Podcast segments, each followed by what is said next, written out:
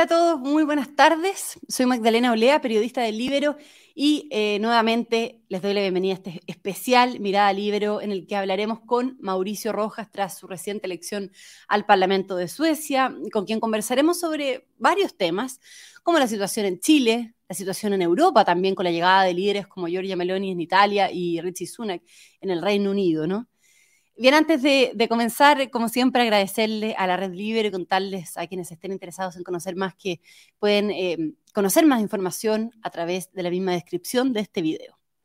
Y dicho eso, saludamos entonces al ex ministro, escritor, historiador, profesor investigador de la Universidad de Desarrollo, actual miembro del Parlamento de Suecia, Mauricio Rojas. Mauricio, muy, muy bienvenido. Muchas gracias por, por conectarte. ¿Cómo estás? Hola, hola, muchas gracias y un gusto, como siempre, estar conversando contigo y con, tu audiencia.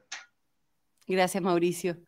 Bueno, eh, me gustaría partir por Chile. Em, Mauricio, según un informe del Banco Mundial, nuestro país, junto con Perú, va a ser el país de Latinoamérica donde más va a crecer la pobreza. Y también va a ser uno de los que menos va a crecer económicamente el próximo año. Es decir, estamos en una situación crítica y eh, bueno, tú acabas de lanzar un libro con el libro, eh, un decálogo para que Chile vuelva a progresar, ¿no? Lecciones em, eh, internacionales sobre el Estado y Desarrollo, que escribiste justo junto, digo, a Nan Cheire, en el que propone fórmulas y experiencias, digamos, para justamente recuperar el crecimiento económico. En síntesis, Mauricio, ¿cuál es la receta? Bueno, no, no es precisamente una receta, son más bien sugerencias, puntos de, puntos de referencia, porque no se puede copiar la historia de otro país, sino que te da una cierta orientación sobre lo que se ha hecho bien y lo que se ha hecho menos bien. Eh, mira, fundamentalmente la libertad económica es el motor del desarrollo, del crecimiento.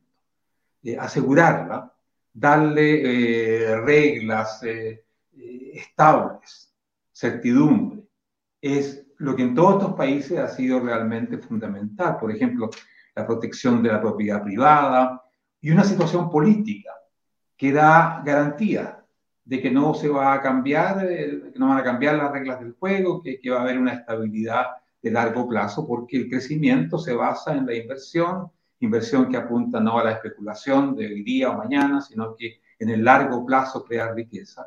Y eso por supuesto que requiere un entorno político que es todo lo contrario de lo que tenemos en Chile. En Chile hemos tenido un periodo largo de incertidumbre política y todavía tenemos por delante un tiempo de incertidumbre política, de mucha violencia, de falta de Estado de, Derecho, que también es una es fundamental, lógicamente, sin Estado de Derecho no, no hay ninguna perspectiva de crecimiento.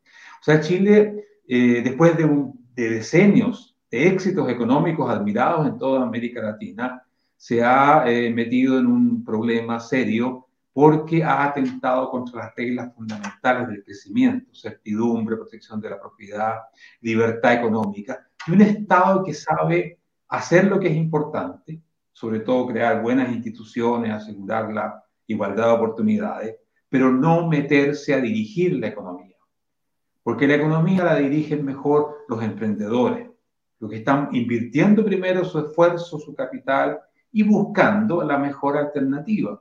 eso es lo que ha resultado en todo el mundo. Cada vez que el Estado se ha puesto a hacer cosas que no debe, ha terminado muy mal. Ya. Y, en ese sentido, ¿cómo evalúas, Mauricio, al gobierno eh, de, de, Gabriel Boric en esta materia, digamos, y qué debiera hacer, digamos, el gobierno para que el país vuelva a progresar?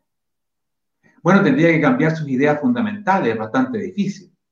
Este es un gobierno estatista, anticapitalista, como se dice, que quiere refundar el país. Esa fue, digamos, como la, la base de todo el proyecto.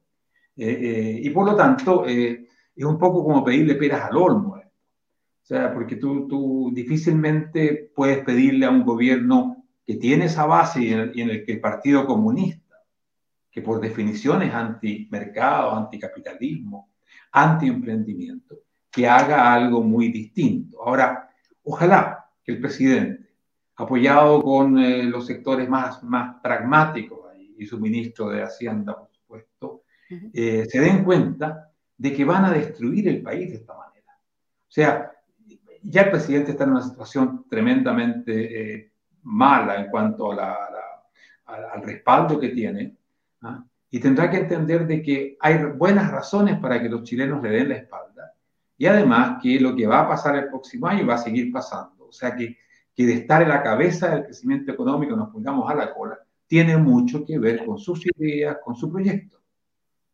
Ya, pero, pero, sin embargo, Mauricio, este jueves viene a Chile eh, precisamente eh, para reunirse también, eh, entre otras personas, con el presidente y promocionar, su libro Estado Emprendedor.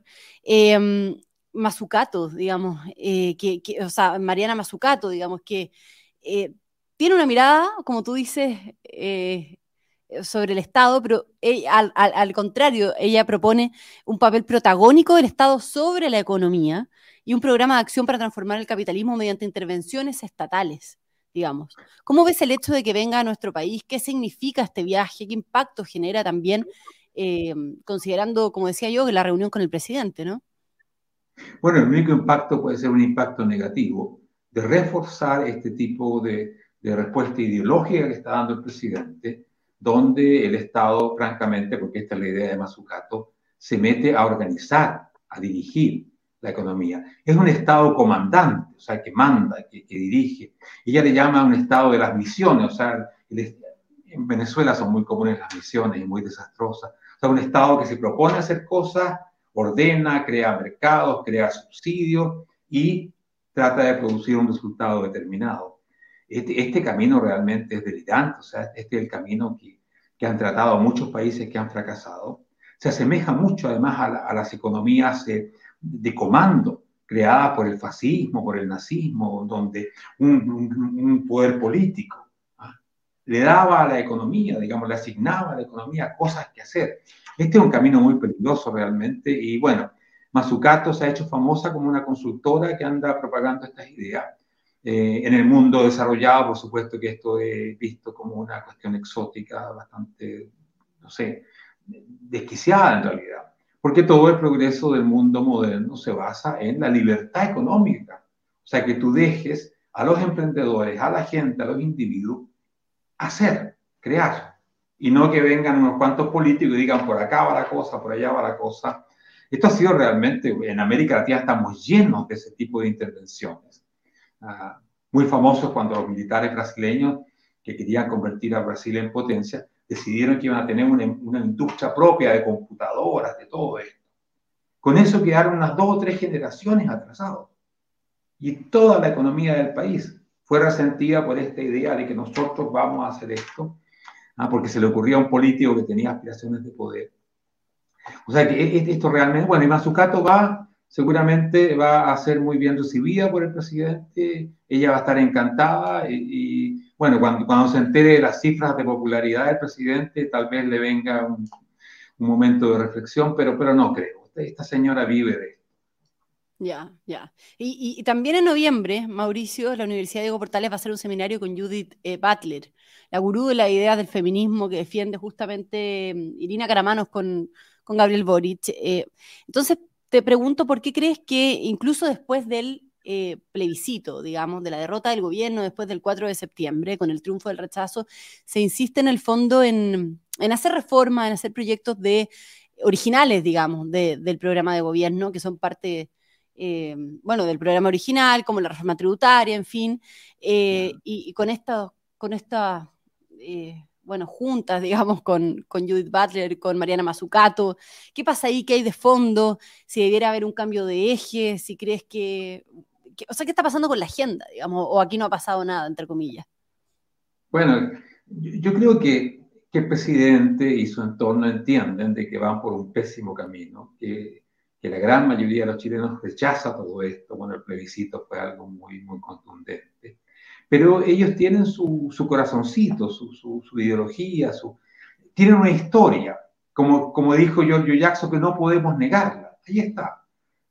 Y están, eh, seguramente estos personajes internacionales fueron, la llegada de ellos fue planificada mucho antes para reforzar un gobierno que se imaginaban había ganado un plebiscito y que iba en camino a transformar a Chile en, en otra cosa.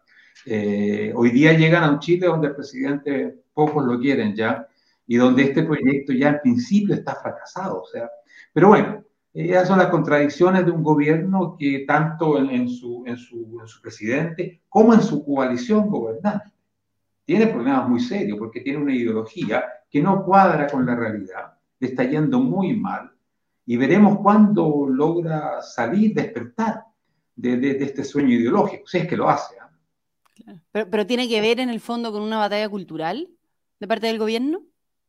Que perdió, que perdió radicalmente. O sea, el plebiscito fue una derrota contundente, aplastante.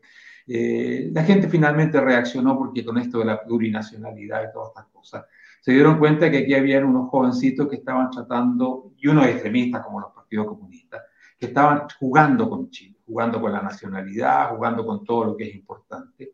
Y yo creo que de eso el presidente no se recupera, la coalición gobernante no se recupera. Yo creo que los chilenos eh, entendieron de que tenían un gobierno que no está a la altura de gobernar un país, ni Chile ni otro país en realidad. Eh, va a haber que aguantar todos estos años porque es, importante que se respeten las reglas democráticas, son muy, muy importantes. Ojalá el presidente entienda que si termina gobernando con, una escasa popularidad, eh, no va a tener ninguna posibilidad de realizar sus reformas, sus ideas. Eh, y, y, esto le va a hacer muy mal a Chile simplemente.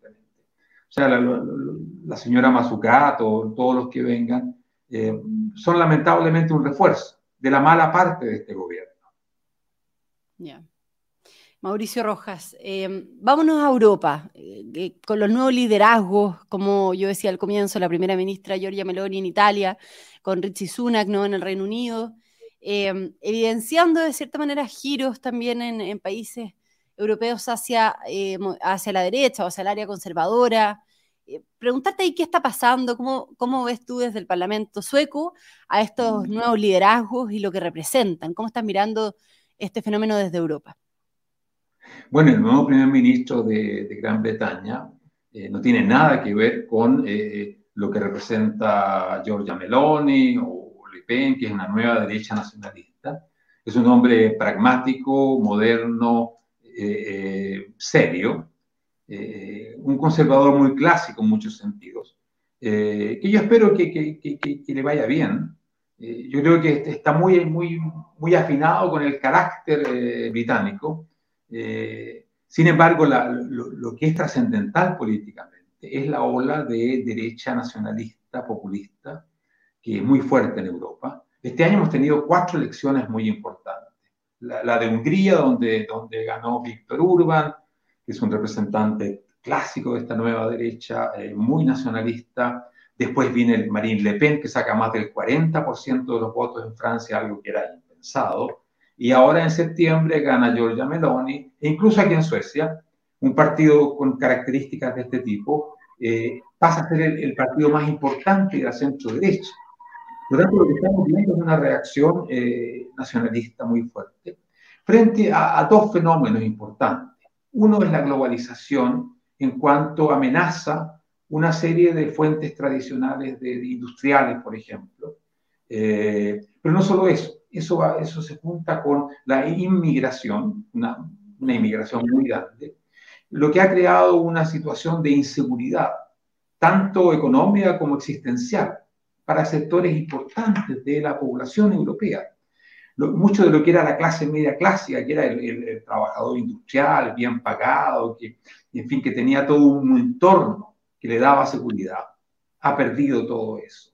Y, eso hace que hoy día eh, haya esta reacción, eh, donde lo que se pide en buena cuenta es defenderse, reafirmar los valores tradicionales, son todas reacciones muy tradicionalistas valóricamente, conservadoras, eh, que apelen al proteccionismo. Bueno, Donald Trump también en Estados Unidos ha tenido ese tipo de, idea. O sea, es una defensa de la comunidad nacional que se siente amenazada tanto por la globalización como por la inmigración. Ya. ¿Y, qué significa para la guerra, Mauricio, también estos nuevos liderazgos? Porque, por ejemplo, Richie Sunak eh, dio un discurso bien duro en contra de Putin, en el que reafirmó el apoyo a Ucrania, prometió que su país va a luchar hasta, hasta que Putin pierda la guerra dijo eh, eh, también en, un discurso, digamos, ¿cómo afecta eh, esto las relaciones, digamos, con Moscú y con la guerra, con Ucrania, digamos?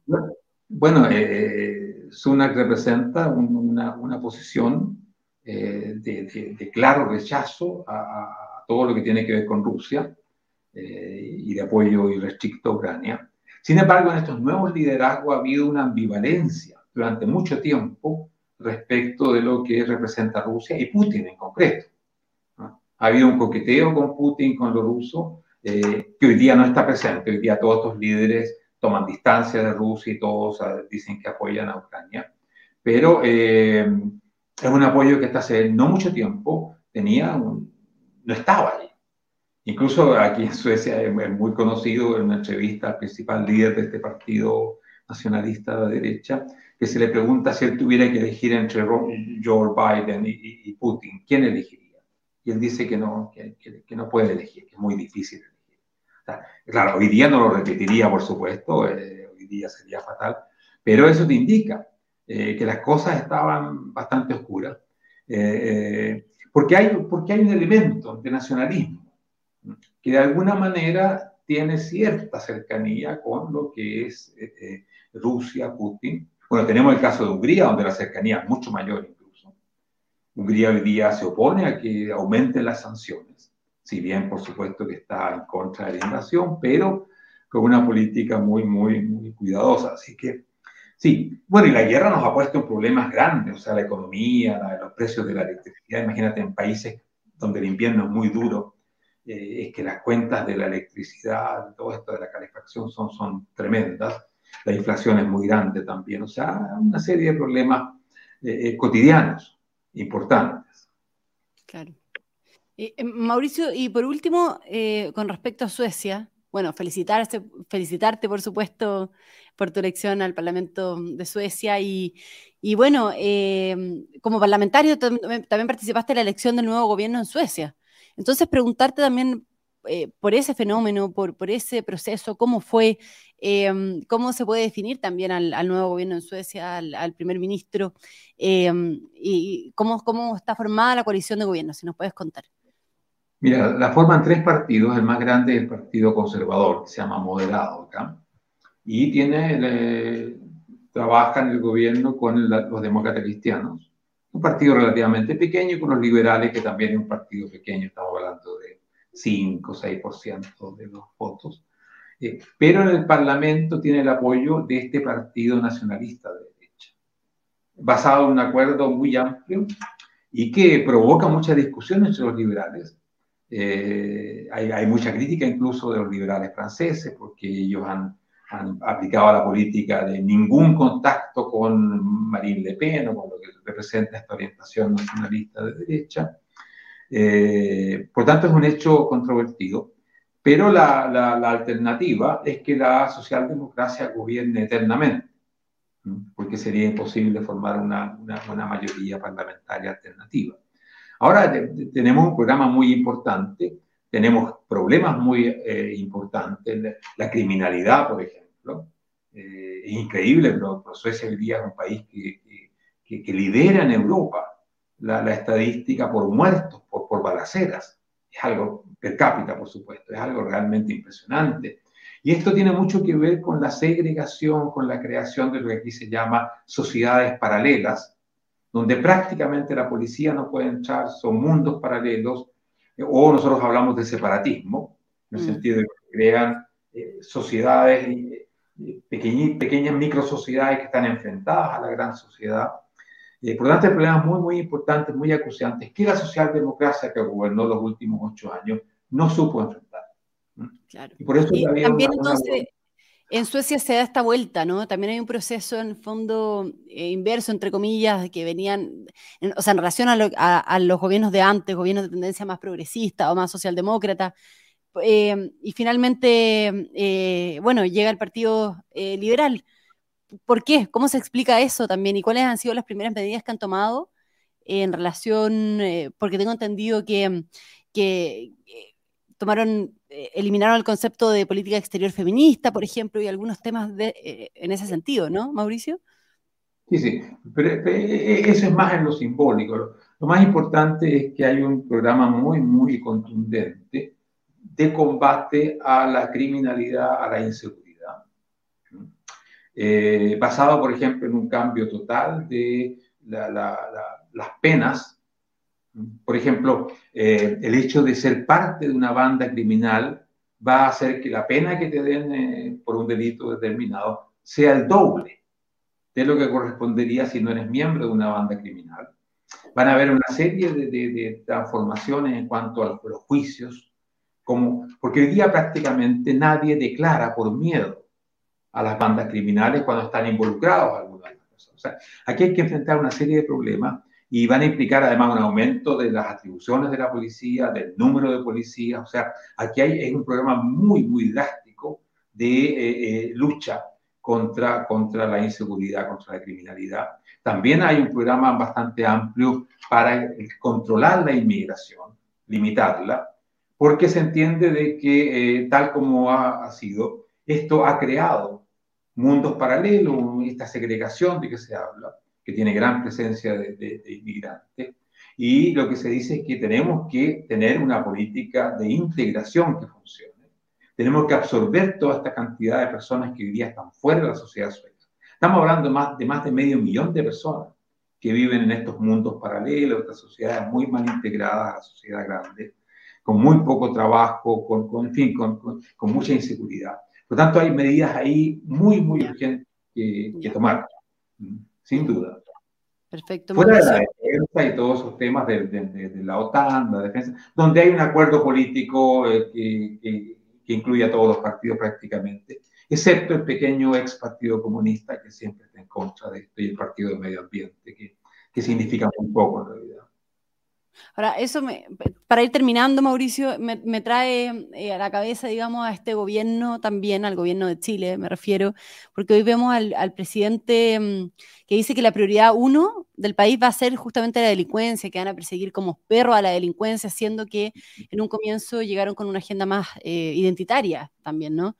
Eh, no sé si ahí también ves un paralelo, eh, que en Europa o que en Suecia, lo que conversábamos de Italia, en fin, que esté sucediendo algo similar en ese sentido a Chile, donde temas como la guerra en Ucrania, donde temas como la crisis energética que tú mencionabas, la crisis económica mundial, eh, después de la pandemia, todos los temas económicos, terminen imponiendo agendas de primera necesidad por sobre eh, otros temas, quizás. Eh, o sea, en el fondo las prioridades de la gente cambian en ese sentido y los gobiernos se tienen que adaptar o, las elecciones de la gente cambian también por, por, por, las prioridades.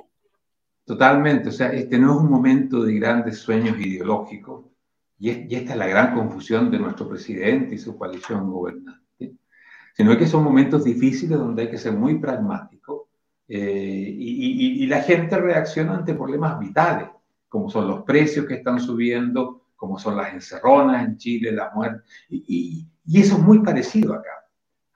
Y la reacción es, es, es, muy parecida también.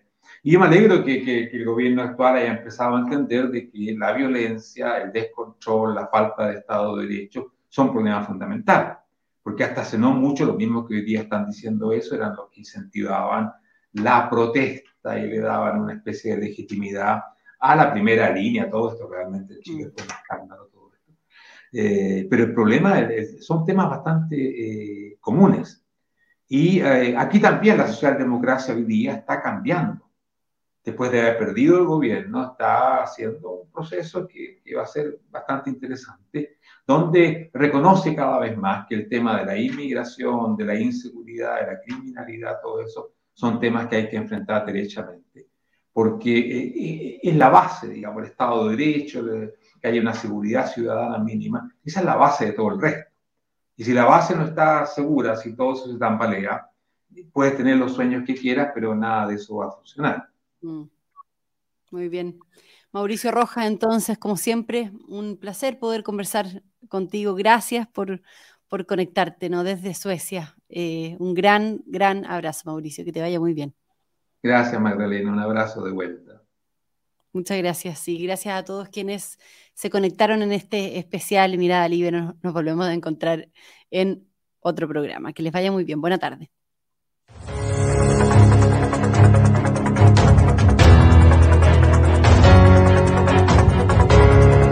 El Libero, la realidad como no la habías visto. Haz que estos contenidos lleguen más lejos haciéndote miembro de la red Libero.